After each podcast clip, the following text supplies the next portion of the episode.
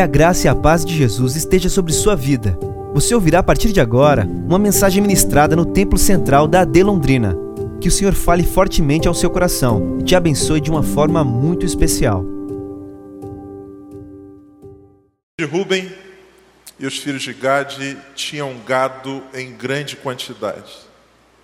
E viram a terra de Jazer e a terra de Gileade, e eis que o lugar era lugar de gado. Vieram, pois, os filhos de Gade e os filhos de Ruben e falaram a Moisés e a Eleazar, o sacerdote, e aos maiorais da congregação, dizendo: Atarote, Dibon, Jazer, Nira, Esbron, Eleale, Seban, Nebo e Beon. A terra que o Senhor feriu diante da congregação dos filhos de Israel é terra para gado, e os teus servos têm gado. Disseram mais: Se achamos graças aos teus olhos, desce essa terra aos teus servos em possessão, e não nos faça passar o Jordão.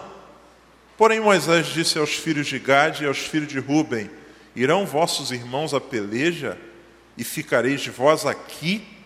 Por que, pois, desencorajais o coração dos filhos de Israel para que não passem a terra que o Senhor lhes tem dado? Versículo 16. Então chegaram-se a ele e disseram: Edificaremos currais aqui para o nosso gado e cidades para as nossas crianças. Amém. Pai querido, essa é a tua palavra. Não é palavra de homens, é palavra tua, é palavra de Deus. E mais uma vez a gente, ao lê-la, te pede que o teu Espírito fale conosco. Não aquilo que queremos enquanto, Senhor, realização da vontade desprovida de compromisso contigo, mas aquilo que precisamos ouvir. Que ao final dessa reunião, o resultado seja a nossa vida mais aproximada do Senhor, a nossa vida mais temente a Ti, mais alinhada com os Teus propósitos. Faz o que está no Teu coração, porque é Tua vontade e somente a Tua é boa, agradável e perfeita. Que seja assim, em nome de Jesus. Amém e amém. Você pode tomar seu assento, querido. Já foi projetado ali, mas apenas reforçando. Quinta-feira a gente vai receber aqui na Noite da Vitória o cantor Melk Vilar, um querido muito abençoado, já esteve conosco, vai estar essa quinta. E também no sábado nós não teremos, excepcionalmente, esse sábado, celebração jovem. O nosso culto com os jovens e adolescentes será realizado na sexta-feira. Então, sexta-feira, 8 horas, jovens, adolescentes e todos os demais que desejarem estar conosco aqui na nossa igreja. E também o bazar do Projeto Lucas está funcionando, toda ajuda é muito bem-vinda. Passe lá, abençoe e você sem dúvida será, vai estar semeando numa terra muito fértil que é esse projeto. Meus amados, Existem algumas pessoas que passam pela nossa vida e nos marcam, por N fatores. Na minha vida teve uma que, hoje à tarde, estudando esse texto, eu me lembrei dela. Na sétima série, eu tive uma professora de história chamada Lia. Uma mulher extremamente complicada de se lidar, pelo nível de exigência que ela exercia com os alunos. Eu tive a bênção de ser aluno dela tanto na sétima quanto no oitavo ano. Ali ela era muito exigente e tinha alguns alunos que ela cismava e eu fui um desses agraciados. As provas delas sempre eram muito complexas, normalmente depois de um bimestre de aulas, sem que ela escrevesse uma palavra no quadro, ela dava uma prova valendo 100 com uma ou duas questões dissertativas. Eu me lembro que, por saber e por fazer a leitura de quem ela era, eu me esforçava. Só que ela fazia uma observação por escrito nas minhas provas que na época me chateava bastante. Teve uma vez que eu me recordo que eu tirei 9.9 ela escreveu na prova, na parte da frente, bom. Quando eu peguei a prova, falei, uau, finalmente um elogio. 9.9, a nota que ela me deu. No rodapé da folha tinha uma seta dizendo assim: olhe atrás. Quando eu virei o verso, estava escrito assim: o bom é o pior inimigo do excelente. Caramba. Me lembro de uma vez que já no, na oitava série, hoje no nono ano, eu consegui tirar 10. Na prova atrás estava escrito: Você ainda pode mais. Sarah Lia. Por que, que eu lembrei dela ao ler esse texto? Porque esse texto nos desafia a refletirmos sobre a nossa caminhada que muitas vezes é interrompida pela noção, muitas vezes equivocada, de que a gente já chegou onde deveria chegar. Números 32 conta para nós um pouco da história da peregrinação do povo de Israel em direção à terra prometida. Faz parte desse capítulo de número, ele narra alguns dos momentos que antecedem a chegada do povo, finalmente, depois de mais de três décadas, às portas da terra que o Senhor prometeu. Quando esses eventos aqui vão se dar, eles estão próximos do Rio Jordão que após ser cruzado, isso vai acontecer não mais na gestão de Moisés, mas de Josué, eles adentrarão e começarão o processo de conquista inicial daquele território que o Senhor prometeu. Depois de quase 40 anos caminhando, finalmente tão perto do destino. A gente sabe que todo esse período e esse alongamento de tempo tem a ver com um propósito divino de tratar o povo para fazer em Israel ou com Israel aquilo que a gente chama de desegipciação. Deus havia tirado eles do território egípcio para levá-los a um novo lugar. Mas antes de levá-los a um novo lugar, Deus precisava desconstruir conceitos, realidades, saudades, apegos, modos de vida egípcios que ainda estavam dentro do povo de Israel. A gente sabe muito bem que não adianta mudar a gente de lugar se o coração, em primeiro lugar, não muda. A gente vê com muita frequência isso acontecendo quando você tem algum processo de deslocamento abrupto. Uma comunidade carente, uma favela que se formou no Rio, de onde eu venho, isso é muito comum. Você tem lá uma estrutura extremamente complexa, cheia de gato, de coisa, de uma loucura. Aí depois de muita luta, a prefeitura constrói um conjunto habitacional, constrói um conjunto de prédios e transporta essa população para lá e é tudo bonitinho, é tudo bacana, as ruas são legais, a fiação toda bacana, tudo diferente. E em 99% dos casos, e alguns meses depois, a única coisa que mudou foi a geografia. A galera já conseguiu transformar aquele ambiente no que era antes. Numa das obras que houve lá no Complexo do Alemão, construiu-se um novo espaço, um conjunto de casas, e teve um querido que foi, transformado, foi transportado para lá. Ele fez uma proposta para o cara que morava, comprou a casa do cara no, no térreo do prédio, derrubou a parede, que era drywall, uma estrutura mais simples, abriu, transformou duas casas numa igreja. O que era para ser uma moradia, o cara conseguiu adaptar numa congregação que era completamente improvável, impossível, inclusive proibido. Não adianta transportar alguém de um lugar para o outro sem que o coração ele seja modificado. E é isso que Deus vai fazer com Israel. Eles vêm caminhando durante todo esse tempo e Deus vai, por meio dos seus milagres, Deus vai por meio do seu agir, Deus vai por meio da lei que outorga esse povo, e Deus vai, inclusive, por meio do passamento de uma geração, preparar esse povo para chegar nesse lugar.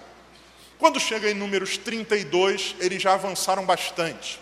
Os capítulos anteriores vão narrar algumas conquistas que Deus dá a Israel. Eles vencem o rei dos amorreus, chamado Seom, e o rei de um reino chamado Bazã, cujo nome dele é Og. Eles conquistam aqueles, aquele território que pertencia até então a esses dois reis que estão do lado de cá do Jordão, na região fronteiriça à terra que é prometida. Depois de conquistar esse território, conquistar essa vitória, vem então o sinal divino para que eles se preparem para atravessar. A Bíblia diz que no meio desse processo, há um evento que marca essa realidade. O capítulo 32 diz para nós que duas tribos, no final do capítulo a gente vai descobrir que mais uma meia tribo, mas inicialmente duas, a tribo de Ruben e a tribo de Gade, pedem para, antes de avançar, ter uma audiência com Moisés e os príncipes da congregação, bem como os sacerdotes.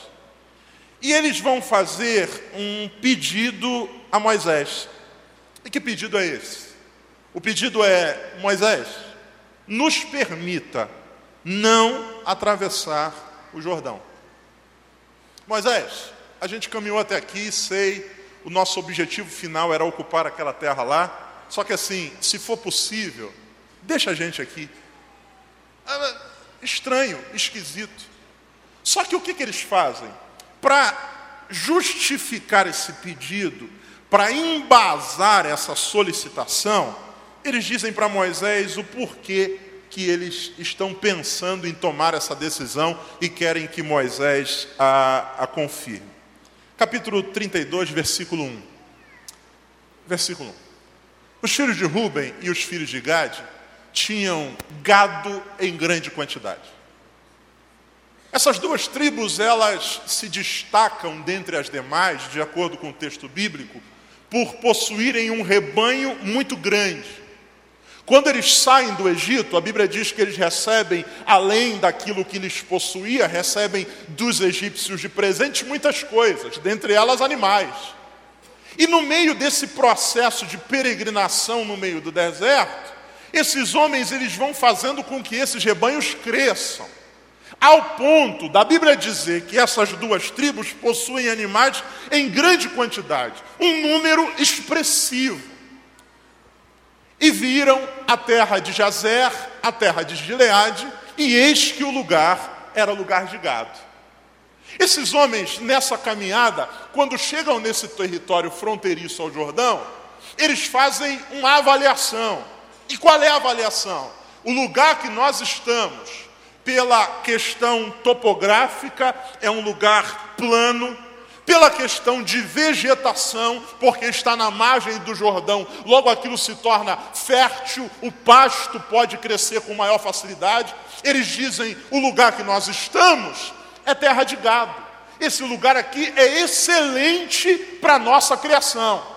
E aí vai se estabelecendo na cabeça deles uma relação matemática simples. Nós temos muito gado. O lugar em que nós estamos é um lugar propício para gado. Já ouviu aquela expressão? Juntar a fome com a vontade de comer? Está tudo certo. E a Bíblia diz que eles vão falar com Moisés. Versículo de número 2. Vieram, pois, os filhos de Gade o filho de Ruben, e falaram a Moisés e a Eleazar, enfim, continua versículo de número 4. A terra que o Senhor feriu diante da congregação de Israel é terra para quê? Para gado. E os teus servos têm o quê? Ah, que sensacional. Moisés, pensa bem, pensa bem, raciocina comigo. Nós temos gado e a terra é boa para gado.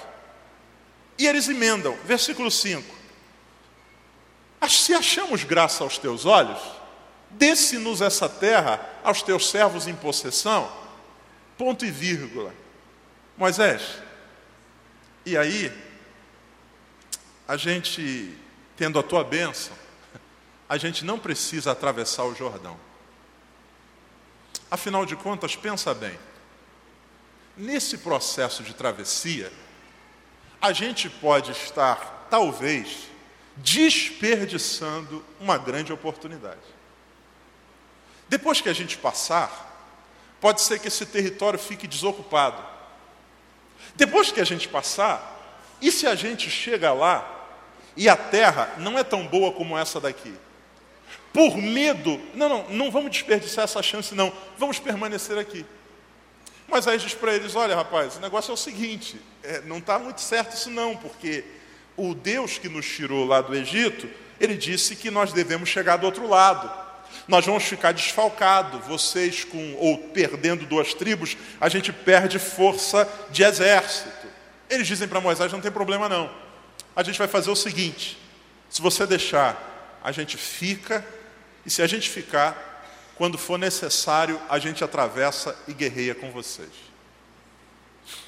A Bíblia vai dizer que assim é feito.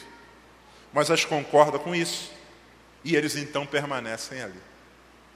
O que, que esse texto ele, ele nos provoca hoje a pensarmos?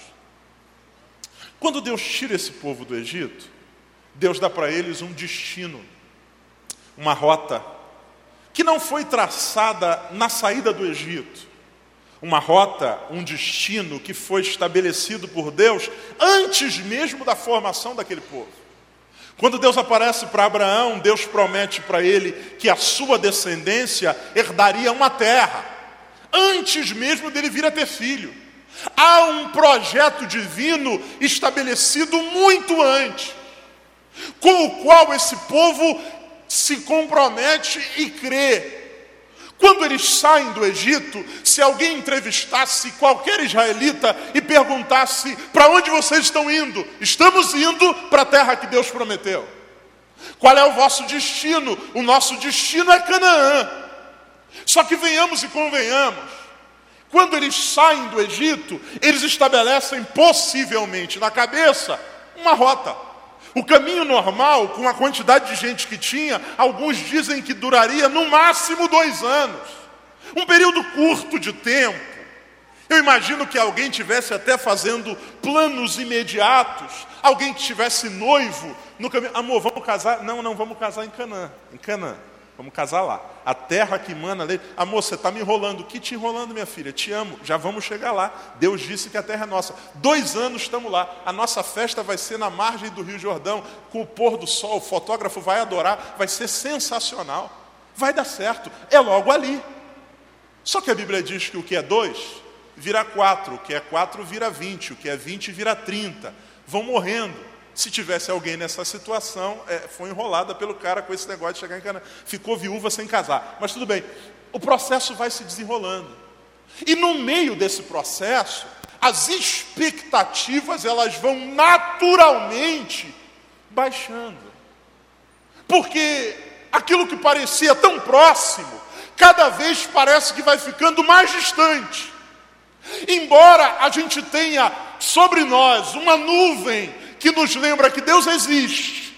Embora a gente tenha diante de nós uma coluna que nos lembra que Deus nos guarda, embora a gente tenha diante de nós ações poderosas de Deus de provisão, é provável que na cabeça dos israelitas se estabeleça um paradoxo, que muitas vezes se estabelece na nossa: o conflito entre o poder de Deus e o amor de Deus. Não há dúvida que Deus é poderoso, porque Ele abre mar, porque ele destrói inimigos, porque ele faz sair água da rocha. Agora a pergunta é: todo esse poder se transforma em amor? Se ele é tão poderoso assim, por que, que a gente já não está lá? Se ele é tão poderoso assim, por que, que a gente já não chegou onde deveria? Alguém talvez diga, mas olha o que ele está fazendo conosco, ele é todo poderoso. Se ele é todo poderoso, por que, que a gente não chega? Esse é um conflito que muitas vezes se estabelece dentro do nosso próprio coração. Não temos dúvida que Deus é todo poderoso, não temos dúvida que Deus tem planos. A pergunta que muitas vezes a nossa alma faz é por que, que todo esse poder não resolve logo o problema central nosso. É difícil. É difícil, por exemplo, num leito de dor, dizer para alguém assim: Deus é poderoso. Deus tem guardado você com vida. Olha só, era para tu ficar na enfermaria e tu tá no quarto. Ah, legal. Olha só, o médico disse que você tinha uma semana de vida e agora já passou um mês. Legal. A gente até reconhece o poder, mas a gente não tem certeza se todo esse poder vai se manifestar em amor para conosco, nos livrando daquela crise. E isso vai fazendo com que, com o tempo, as expectativas vão baixando. Tudo bem, tudo legal, vamos, vamos, vamos, vamos. A Bíblia diz que quando os filhos de Ruben e de Gade, que no meio do processo do Egito vão aumentando os seus rebanhos, chegam na terra fronteiriça do Jordão, eles fazem uma avaliação. E a avaliação, a conclusão talvez seja aquela frase, aquele ditado: mais vale um pássaro na mão do que dois o quê? Voando. Eu sei que aqui ainda não é o lugar que Deus mandou. Mas, porém, contudo, já estamos aqui. Eu sei que aqui não é a terra que ele disse que mana leite e mel. Mas, contudo, todavia, ela atende a nossa demanda. Eu tenho gado e aqui é lugar de gado. E nessa matemática básica que vai se formando na cabeça, eles decidem: não vamos além, aqui tá bom. Sabe, amados, muitas vezes nós também nos comportamos assim. Como na frase da minha querida professora, o bom é o inimigo do excelente.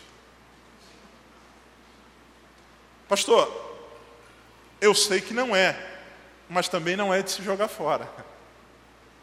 Afinal, lá eu não sei quando a gente chega, aqui a gente já está. Já está na mão. Está aqui, ó. A terra é de gado e os teus filhos têm gado. E aí, para embasar as nossas decisões, para ungir as nossas vontades, a gente às vezes até atribui a isso a ação divina. Só pode ser Deus. Pastor, isso é, não existe coincidência, existe Jesuscidência. Pastor, o senhor não acredita, eu tenho gado. Quando eu cheguei, a terra de gado, só pode ser Jeová. Ouça, nenhuma realidade aparente, por mais confortável que seja, pode contrapor a promessa e a vontade de Deus. O fato da gente experimentar conveniências, o fato de nós experimentarmos algum tipo de conforto, não pode roubar de nós o foco de onde a gente quer chegar, daquilo que Deus projetou para nós.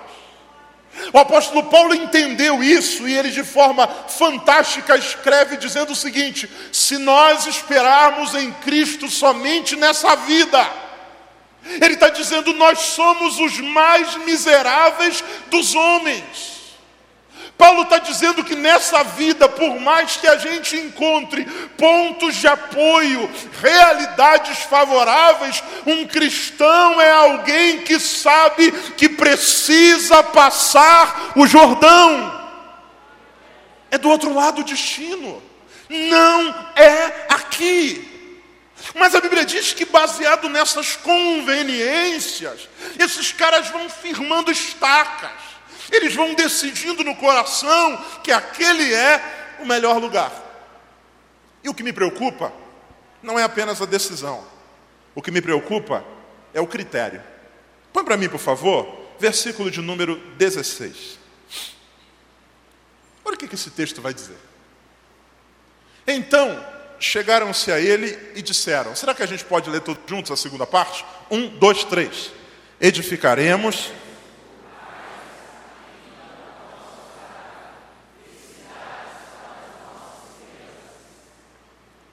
Eles dizem para Moisés: fica tranquilo, vai dar tudo certo, aqui é o lugar. E eles dizem para Moisés: nós vamos construir aqui duas coisas. E a pergunta que eu faço para você é o seguinte: não tem nada errado aqui não?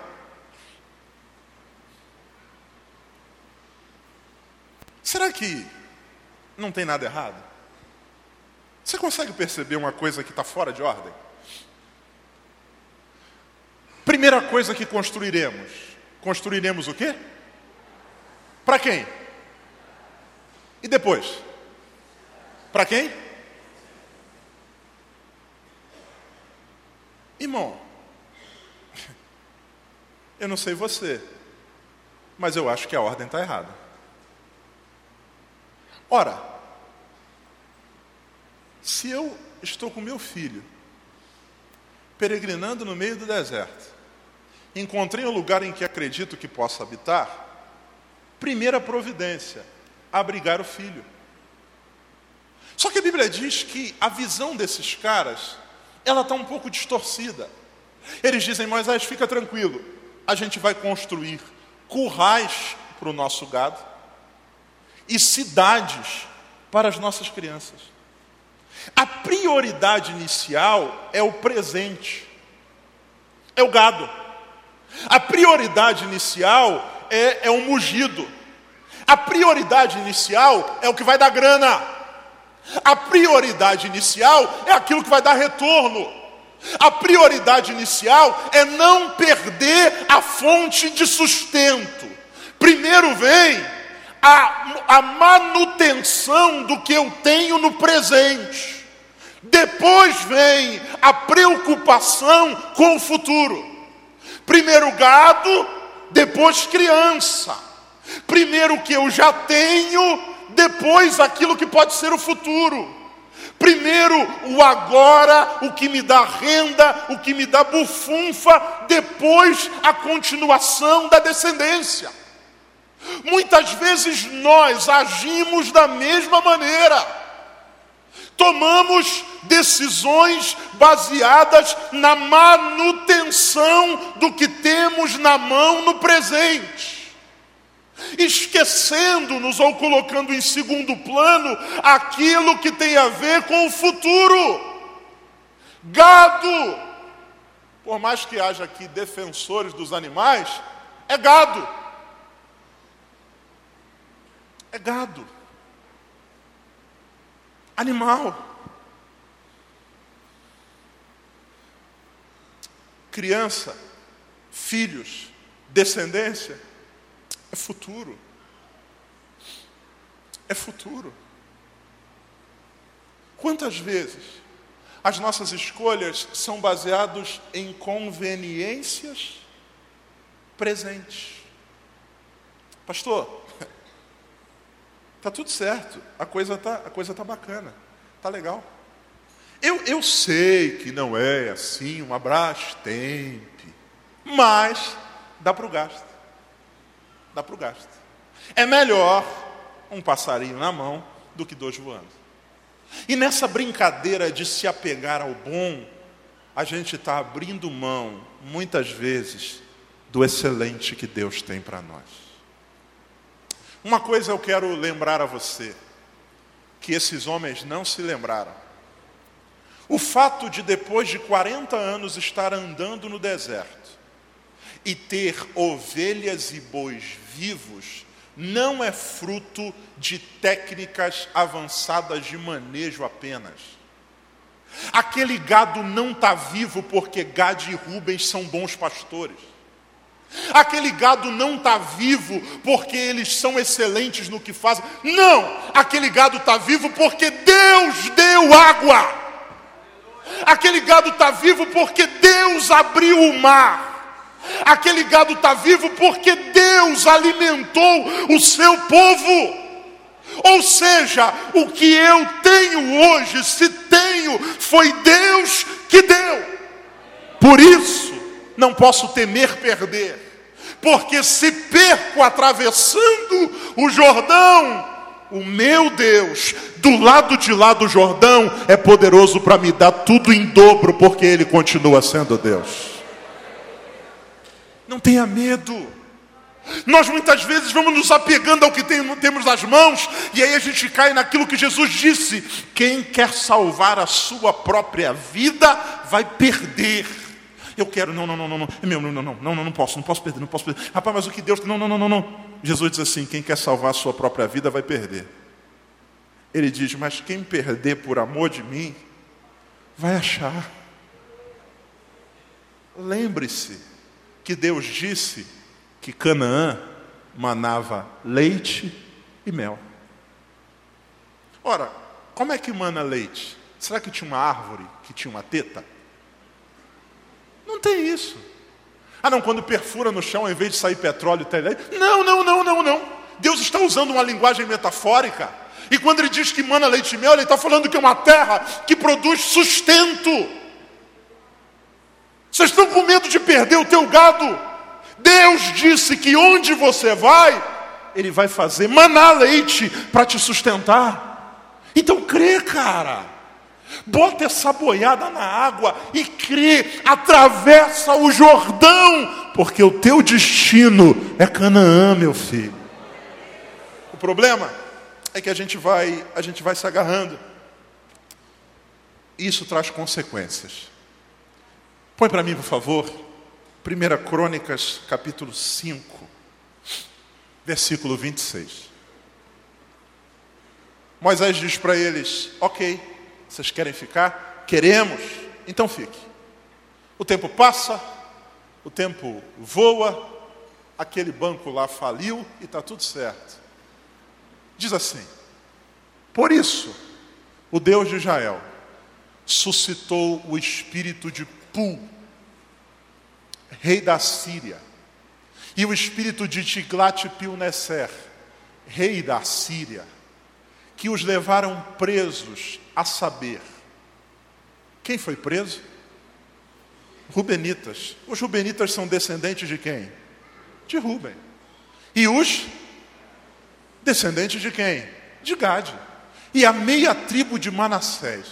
E os trouxeram a Ala, a Abor, a Ara e ao rio de Gozã, até o dia de hoje, onde o texto foi escrito.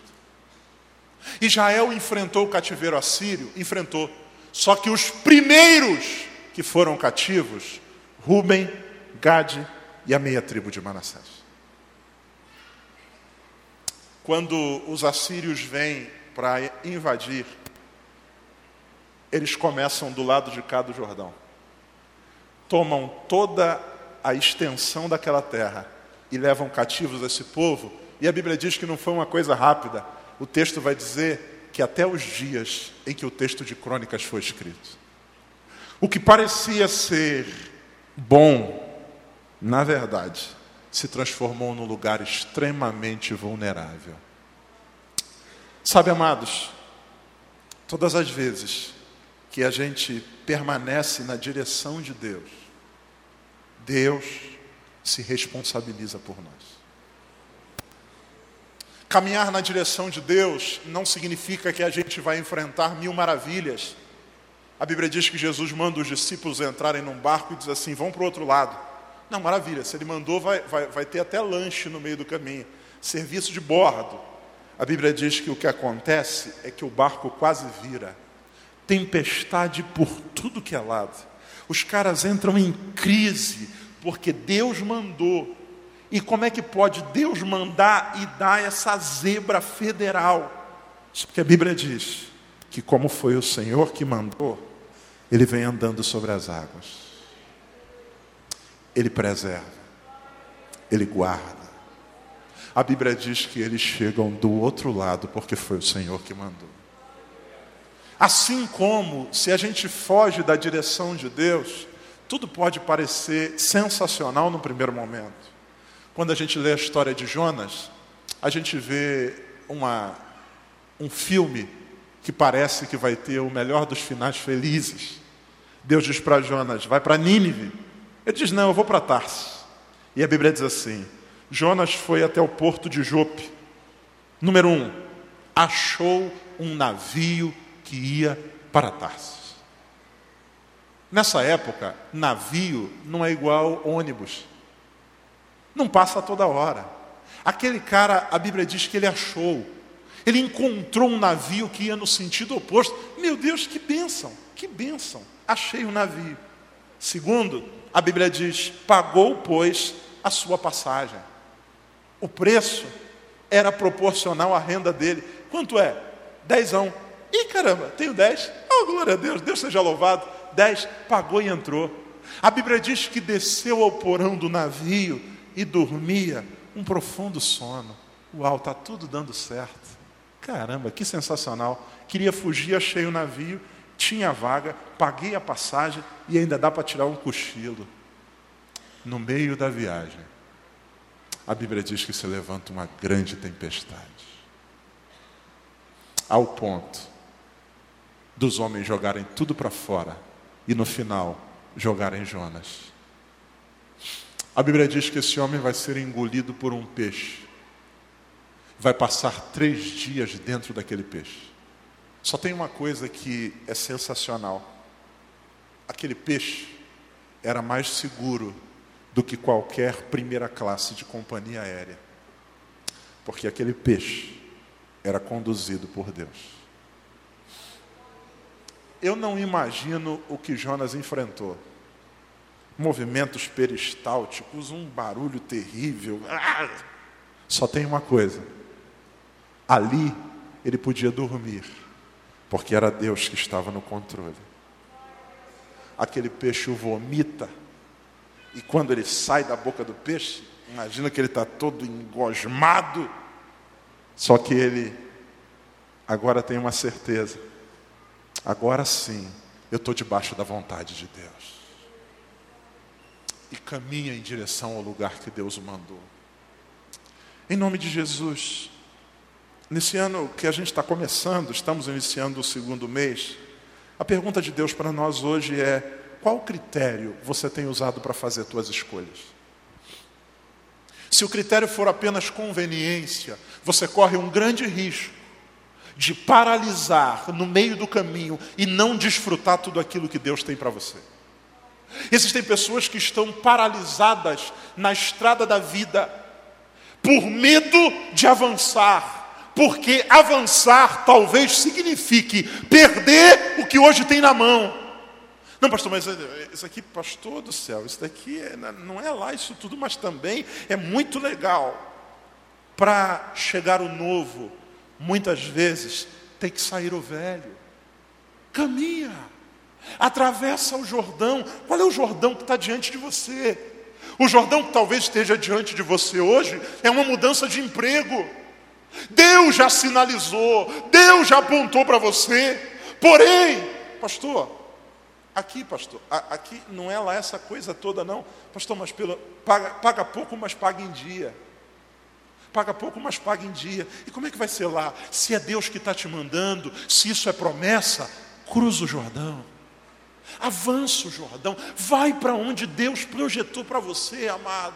Pastor, talvez o que esteja diante de você é uma mudança espacial de igreja, de trabalho, de carreira, eu não sei. Só que uma coisa eu quero te lembrar: se Deus conduziu você até aqui, Ele não vai te abandonar, amado. Avança em nome de Jesus, atravessa o Jordão. Pastor, mas o que, é eu posso perder no meio desse processo? O que você pode perder é um detalhe. O importante é quem vai contigo. Se Deus vai contigo, lá na frente a gente vai viver muito mais do que porque Ele preparou para nós.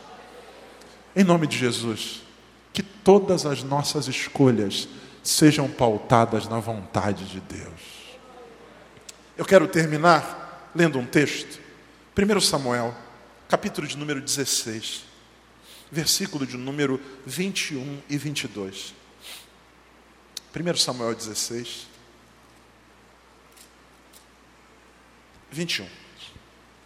Assim, Davi veio a Saul e esteve perante ele e o amou muito e foi seu pajem de armas. Próximo. E mandou, ou Saul mandou dizer a Jessé, o pai de Davi. O que, que ele mandou dizer? Deixe estar Davi perante mim, pois achou graça em meus olhos. Saul está atormentado, mandou procurar alguém que toque para fazer uma sessão de musicoterapia. Encontram Davi, Davi é trazido. Saul se apaixona por Davi, por aquilo que ele faz, ele é eficaz no seu trabalho, Deus é com ele. Ele manda uma, uma carta, uma notícia, uma mensagem para o pai de Davi. Ô Jessé, o Davi a partir de hoje fica comigo. Eu quero que ele permaneça aqui. Onde Saul mora? Saul mora no palácio. Saul mora na, no palácio. Capítulo 17, versículo de número 15 de 1 Samuel. Davi, porém, ia e voltava de Saul para apacentar as ovelhas de seu pai em Belém. Jessé Deixa Davi aqui. Davi, mi casa, su casa. você vai desfrutar de tudo que o palácio tem. Eu não sei se motivado por Jessé ou por Davi, mas a resposta é não posso. Mas por que, que tu não pode, cara? Não posso. Aqui ainda não é o meu lugar. Eu tenho um compromisso. Eu tenho uma missão. Eu preciso cuidar das ovelhas de meu pai. Na cabeça de alguém, Davi está desperdiçando a maior oportunidade da vida. Cara, o cara te chamou para morar com ele. Imagina, vamos pintar um quadro aqui mais ou menos. Imagina que o presidente que está aí hoje, o senhor Jair, liga para alguém e diz assim: Eu quero, quero que você venha aqui morar comigo em Brasília. Estou morando no, no Planalto, você vai morar na Granja do Torto. Preciso de você. Aí o cara diz assim: Não posso. Mas por que não pode? Não, não posso não. Cara, mas por que não pode? Então, eu tenho um terreno na Varta. Tem um terreno.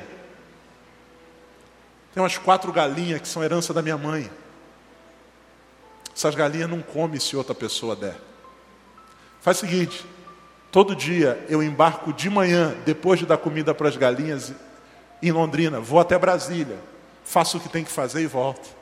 Você está de brincadeira, cara. Tu vai perder tua chance. Davi ia e voltava. Alguém diz assim: por que tu não fica? Porque aqui ainda não é o meu lugar. Ele volta para as ovelhas, ele volta para o campo, ele volta para o pasto. Imagina alguém dizendo: esse moleque é maluco, cara, paga alguém para ficar no teu lugar. Ele permanece, porque ele sabe que no tempo de Deus, ele não vai morar num quarto de hóspedes. No tempo de Deus, ele vai ocupar o trono de Israel. Eu não quero morar de favor no palácio. Eu sei que no tempo de Deus, o palácio será meu. Não decida por conveniência. O que Deus falou com você? O que Deus disse a você? E onde você está? Vamos passar o Jordão, amados. Na nossa vida espiritual, todos os dias, a gente é bombardeado por informações e por convite para que a gente fique onde está. Porém, o Senhor nos preparou uma morada celeste. Não há nada nesse mundo que se compare a ela. Por mais que a gente possa desfrutar de riquezas, conforto, prazer, alegria, a Bíblia diz que do outro lado do Jordão há aquilo que o olho não ouviu, o ouvido, o olho não viu, o ouvido não ouviu e nem subiu ao coração do homem. É o que Deus tem preparado para nós. Vamos ficar de pé.